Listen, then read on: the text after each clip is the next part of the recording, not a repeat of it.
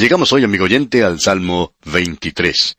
Y al llegar a este salmo quisiéramos volver a repetir lo que dijimos en nuestro programa anterior. Es decir, que el Salmo 23, que es tan popular, tan maravilloso, no tiene en realidad sentido sin el Salmo 22.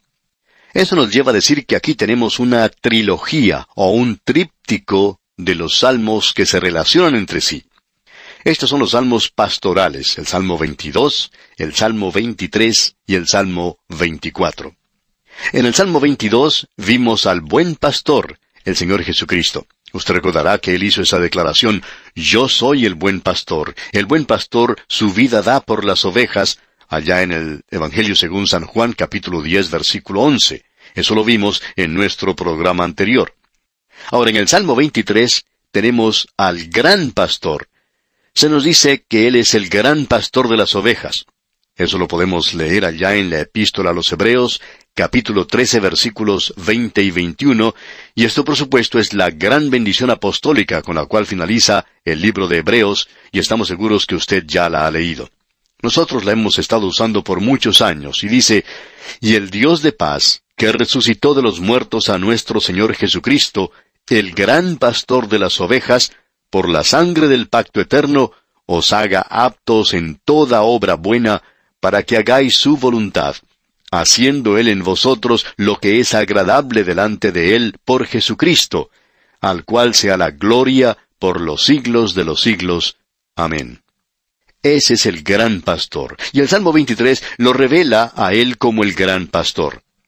En el Salmo 24 vamos a ver que Él es el príncipe de los pastores, como dice el apóstol Pedro en su primera epístola capítulo 5, versículo 4 y cuando aparezca el príncipe de los pastores, vosotros recibiréis la corona incorruptible de gloria. Así es que en el Salmo 22 vemos la cruz. En el Salmo 23 vemos el callado que usa el pastor. Y en el Salmo 24 la corona, la corona del rey. En el Salmo 22 Él es el Salvador. En el Salmo 23 Él es quien nos satisface. Y en el Salmo 24 Él es soberano. En el Salmo 22, Él es el fundamento. En el Salmo 23, Él es la manifestación. Y en el Salmo 24, Él es la esperanza.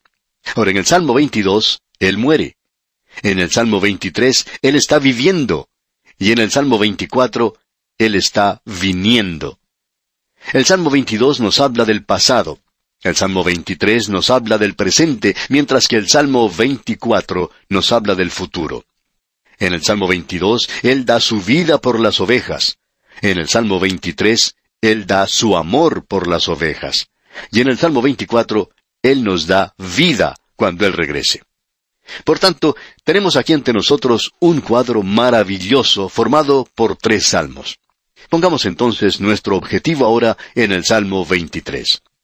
Es un salmo muy conocido. Es probablemente el pasaje más conocido de toda la palabra de Dios. No hay ninguna otra porción que haya sido escrita en ninguna otra época que haya circulado tanto como este pasaje. Los judíos ortodoxos y reformados conocen este salmo. Los cristianos, los hugonotes, Cromwell, Zurich, y todas las denominaciones y todos los grupos cristianos están familiarizados con el Salmo 23. El mundo ha podido captar su belleza, y siempre se está escribiendo algo sobre lo que aquí se dice. Es un salmo bastante corto, bien sencillo. Tiene solamente seis versículos. Aparecen varios lemas o motivos que van junto con este salmo. Alguien ha dicho, no me interesa cuánto dice un hombre si lo dice en pocas palabras. Pues bien, aquí en el Salmo 23 tenemos pocas palabras. Hay alguien más que dice, si las personas que no tienen nada que decir se callaran la boca, sería un mundo mejor. Eso es probablemente cierto. Había un hombre de negocios que tenía un lema en la pared de su oficina y que podía ser leído por cualquier persona que llegara a su despacho. Allí decía, si usted tiene algo importante que decir, dígalo en cinco minutos. Bueno, quizá demoraría usted cuarenta y cinco segundos en leer el Salmo 23. Es así de sencillo. No tiene un lenguaje eh, filosófico. Tampoco tiene un lenguaje teológico. No es un documento legal ni científico es sublimemente sencillo. Hay dos cosas que deberíamos conocer antes de estudiar este Salmo 23. Se ha acordado que es un salmo de David, pero la pregunta que siempre se ha hecho es de ¿cuándo fue escrito? ¿Lo hizo cuando era un joven pastor o cuando ya era un rey anciano? Amigo oyente, eso es muy importante de saber. El doctor Frank Morgan llamó a este Salmo 23 el canto de un pastor anciano. Eso nos gusta, estamos de acuerdo con él. El rey David nunca se olvidó de David el pastor.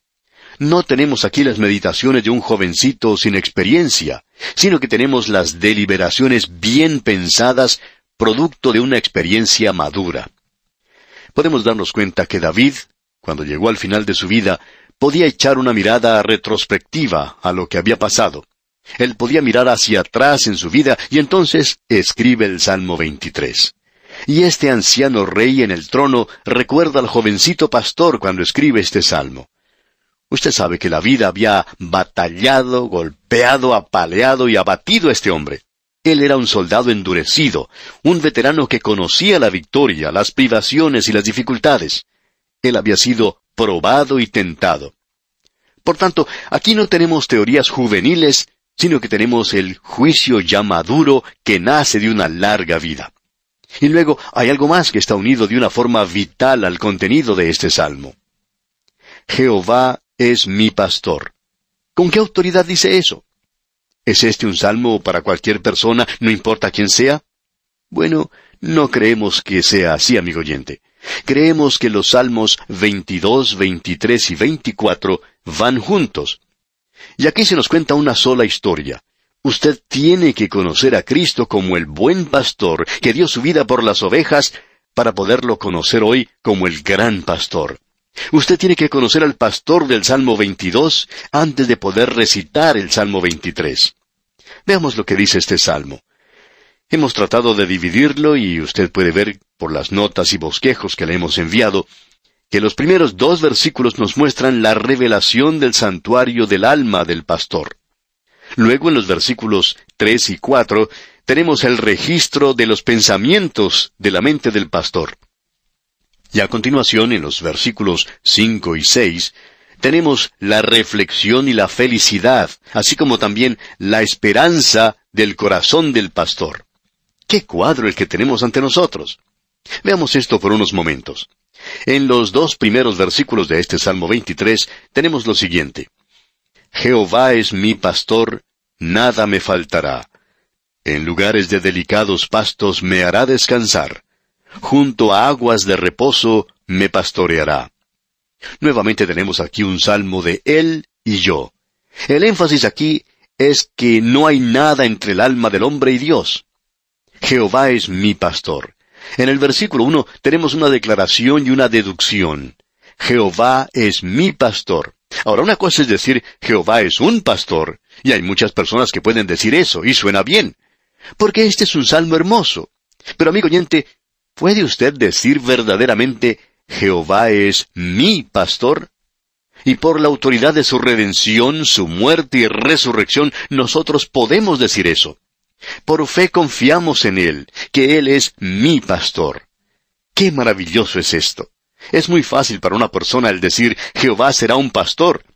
Pero David no dijo eso. Él dijo, Jehová es mi pastor. Usted recuerda que allá en el capítulo 10 del Evangelio según San Juan, versículos 26 y 27, se nos relata un incidente cuando los fariseos, esos líderes religiosos, se acercaron al Señor y lo atacaron verbalmente y Él les dijo, Vosotros no creéis porque no sois de mis ovejas, como os he dicho. Mis ovejas oyen mi voz y yo las conozco y me siguen y yo les doy vida eterna. Esa pues es otra forma. Él dijo eso, y porque dijo eso, yo puedo decir hoy, Jehová es mi pastor. No dice, nada me ha faltado, sino, nada me faltará. Así es que en este versículo tenemos, nada me faltará. ¿Y qué es lo que quiere decir eso? Bueno, eso quiere decir seguridad. La oveja es un animal pequeño y muy tonto, por cierto. Y yo necesito seguridad, por tanto, Él provee cosas para que no me falte nada. Él me protege. Si una oveja puede decir nada me faltará, si una oveja puede decir nunca pereceré, es porque tiene un pastor maravilloso. Un hombre que tenía varias ovejas invitó en cierta ocasión a cenar a su casa a un pastor que en sus mensajes utilizaba mucho las ilustraciones en cuanto a las ovejas. Y después de la cena salió al corral y le mostró las ovejas y le dijo, mire esas ovejas. Usted en sus mensajes da la impresión que eh, los corderitos son tan dulces y pequeñitos que son animalitos tan abandonados. Pero yo quiero decirle que esas ovejas son unos animales obstinados, tercos, claramente eh, cabeciduros. Es terrible la forma en que actúan y más aún, son unos animales sucios, malorientes. A lo cual el pastor respondió, sí, ya lo sé, igual que la raza humana. Qué cuadro el que tenemos aquí en este Salmo 23, amigo oyente. Nosotros necesitamos la seguridad y necesitamos suficiencia. Y notemos lo que dice aquí el versículo 2 de este salmo. En lugares de delicados pastos me hará descansar. Eso es seguridad. Se nos dice que las ovejas cuando tienen hambre no se acuestan a descansar. Eso quiere decir que Él es nuestra suficiencia. Y luego tenemos satisfacción. Leamos la segunda parte de este versículo 2. Junto a aguas de reposo me pastoreará. A las ovejas no les gusta beber agua estancada o que es demasiado agitada. No les gusta beber en el mismo lugar que usan los cerdos. La familia humana necesita hoy descansar, no tanto de la actividad física o mental, sino que necesita un descanso del alma. Usted recuerda lo que David dice allá en el Salmo 55, versículo 6. ¿Quién me diese alas como de paloma? Él quería escapar de todo. Pero eso no era de ninguna ayuda porque él ya se había dado cuenta de eso. Usted recuerda el consejo de sus amigos que le decían, ¿Por qué no huyes? ¿Por qué no escapas al monte cual ave? Pero eso no resuelve sus problemas, amigo oyente. Y David se dio cuenta que es el descanso en el Señor que hay que esperar pacientemente en Él. El Señor Jesucristo dijo allá en el Evangelio según San Mateo capítulo 11, versículo 28, Venid a mí todos los que estáis trabajados y cargados, y yo os haré descansar. En los versículos tres y cuatro de este Salmo 23, tenemos un registro de lo que estaba en la mente de este pastor, es decir, los pensamientos de la mente del pastor. Escuche lo que dice aquí, según el versículo tres en su primera parte. Confortará mi alma. David sabía bien lo que eso significaba. Él había pecado, él era esa oveja perdida que se había apartado del redil. Y continuando con el versículo tres en su segunda parte dice, Me guiará por sendas de justicia, por amor de su nombre.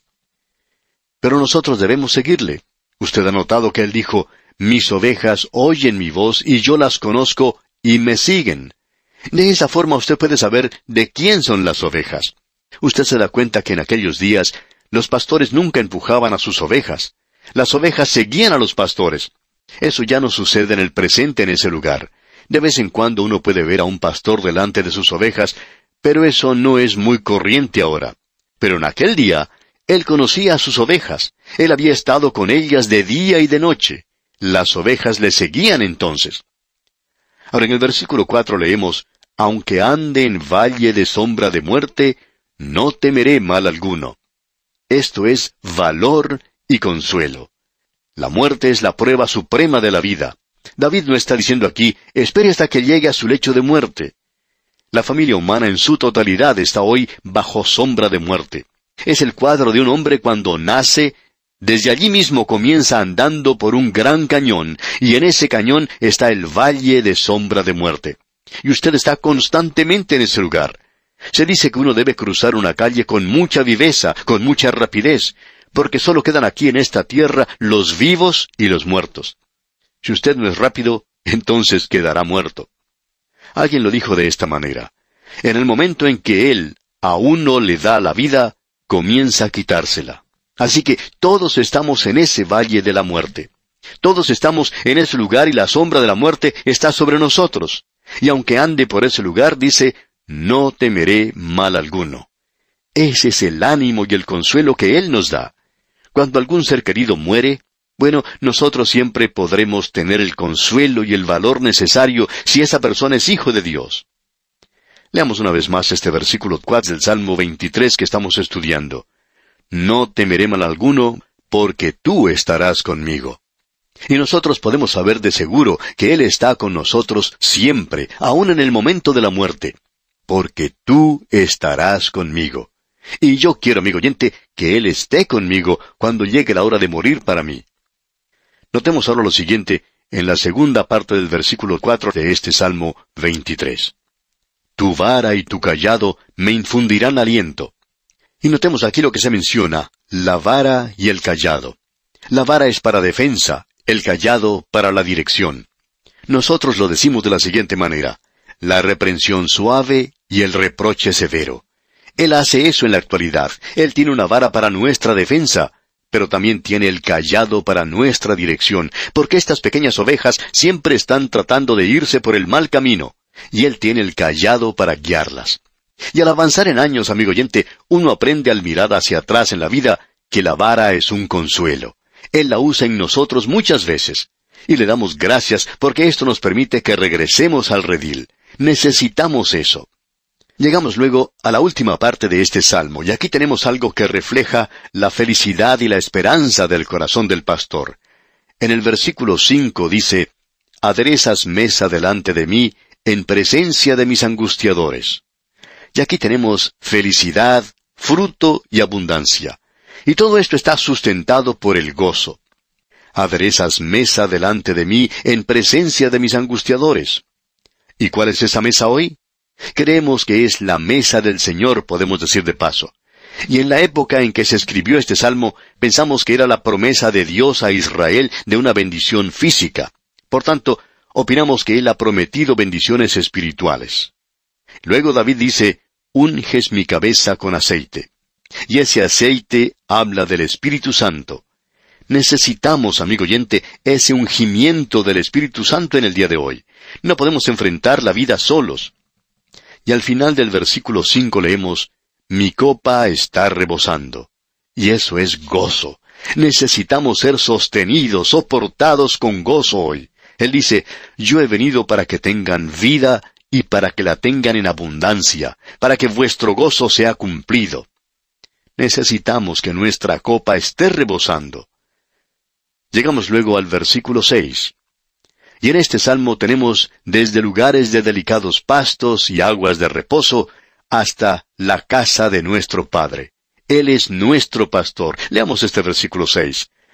Ciertamente el bien y la misericordia me seguirán todos los días de mi vida, y en la casa de Jehová moraré por largos días. Y él me ha dicho, amigo oyente, yo voy a preparar un lugar para ti, y cuando lo haga, volveré y te llevaré conmigo. Sabe, amigo oyente, las ovejas no son mucho. Nosotros no somos como los animales de raza, digamos de paso, pero tenemos un pastor maravilloso. ¿Puede usted decir esto hoy, amigo oyente, en este preciso momento, Jehová es mi pastor? Si usted puede decir eso, entonces puede decir el resto del Salmo, porque Él es el pastor, Él entregó su vida por las ovejas y Él es su Salvador. Y entonces usted puede recitar este salmo.